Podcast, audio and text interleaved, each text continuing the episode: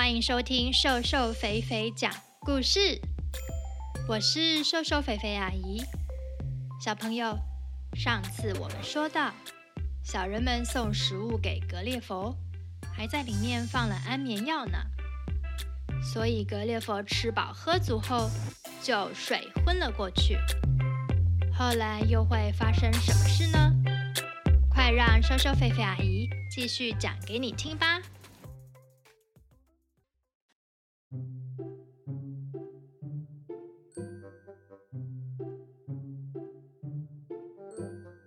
话说，小人们为什么要让格列佛睡着，一动也不能动啊？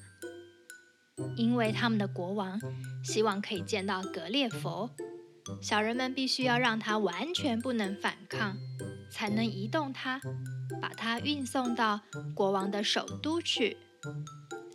现在格列佛是睡着无法反抗了，只是小人们要怎么把这么巨大的格列佛运送到国王的首都呢？幸好聪明的小人，他们非常擅长制作机器设备，因为他们平常需要制作用来运输大型木材、战车等等的运输工具呢。这次，他们计划要来制作一个从来没有做过最大的运输工具，来运送格列佛。首先，有几百个木匠和工程师一起工作，他们花了很大的功夫，做出了一个巨大的木架，放在格列佛的身边，并且在这个木架的底下装了几十个超级超级大的车轮子，并且在木架上装上许多绳索和滑轮。接着，他们号召了全国最有力气的人，一共招到九百个壮丁。他们用绳索和滑轮，顺利地把格列佛移动到大木架上。接着，他们把事先喂得饱饱的一千五百匹马安置在大木架前面。马夫们一下指令，精神饱满的马儿。就一起往前冲去，终于载着格列佛的大木架车开始启程喽。这么浩大的工程在进行当中呢，格列佛却完全不知道。安眠药的药效让他睡得非常的香甜。就这样，在前往首都的路上还算顺利，走到半路。大车队停下来休息一会儿，有几个好奇的年轻人想知道格列佛睡着是什么样子，于是他们就爬到格列佛的脸上，然后啊，又很顽皮的把随身携带的短剑放到格列佛的鼻孔里。格列佛觉得痒痒的，啊啾！他打了一个喷嚏。就醒过来了。格列佛一醒来，看到自己被放在一个大木架上，他很想挣扎，可是却又看到好多穿戴整齐的士兵，一排一排的站在他的身边。他很怕士兵们又朝他射箭，那种被一大堆针刺到的感觉，实在是太不舒服了。所以啊，他只好乖乖地躺着了。大车队走了一天一夜，到了第二天中午，他们终于抵达首都。大家把格列佛的大木架车放在一座古庙的前面。这个时候，国王和所有的士兵跟大臣都已经在那边等着迎接他了呢。国王决定让格列佛暂时住在古庙里，因为这座古庙是他们全国最大的一间房子。格列佛勉勉强强还可以爬到里面去休息。小人们解开了格列佛身上所有的绳子，只留下一条粗粗的铁链，绑在格列佛的左脚上。铁链的另一端绑在古庙的窗户上。这条铁链还蛮长的，所以格列佛还能在古庙附近走动走动。隔天一早，格列佛正在古庙外呼吸新鲜空气，看看远方的美景。突然间，他觉得肚子好痛哦。他慌慌张张地四处看看，哎，刚好旁边都没有什么人。他赶快爬进古庙，上了一个大号。这时，他也才想到，应该要跟管理古庙的官员商量一下，在里面帮他盖个厕所才对呢。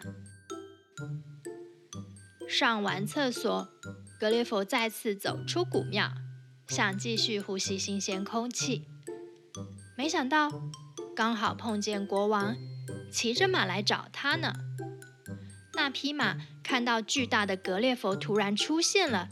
被吓到前脚悬空，嘶吼了一声，国王差点就从马背上给摔了下来。还好啊，国王的骑术很高明，他冷静地安抚着马儿。几个士兵也赶快过去拉住马的缰绳，马儿才慢慢地安静了下来。国王安全地下马之后，他走到格列佛面前。一边欣赏着巨大的格列佛，一边绕了几圈，不停地赞叹着。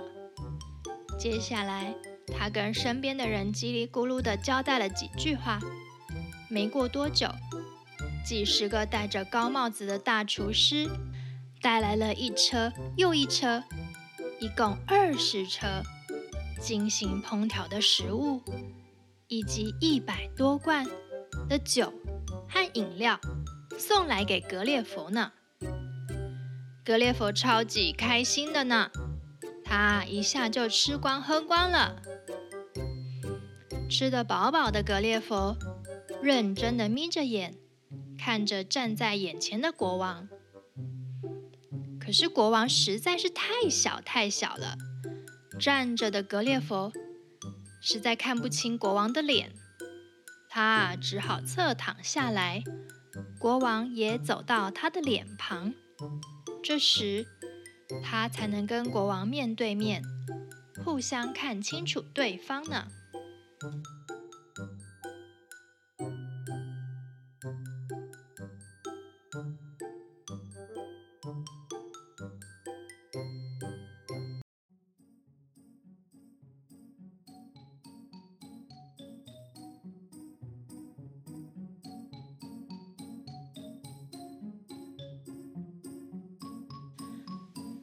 故事说到这边，小朋友，你们还喜欢吗？下下星期三，三月六号，再让瘦瘦肥肥阿姨继续讲给你听吧。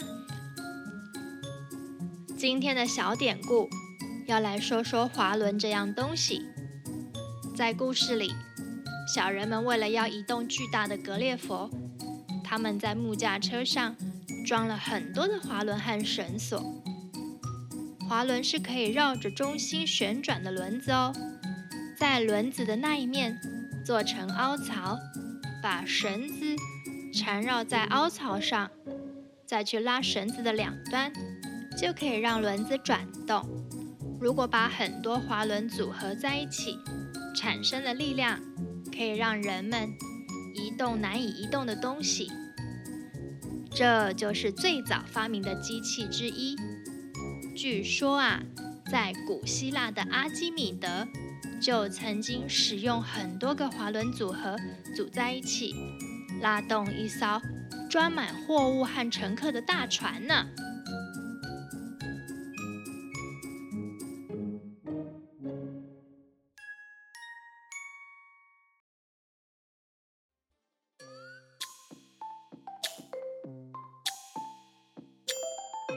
谢谢大家收听瘦瘦肥肥讲故事，在这边邀请各位小朋友以及各位爸爸妈妈帮瘦瘦肥肥阿姨按五颗星，您的五颗星是瘦瘦肥肥阿姨最大的鼓励哦。谢谢大家，咱们下回见。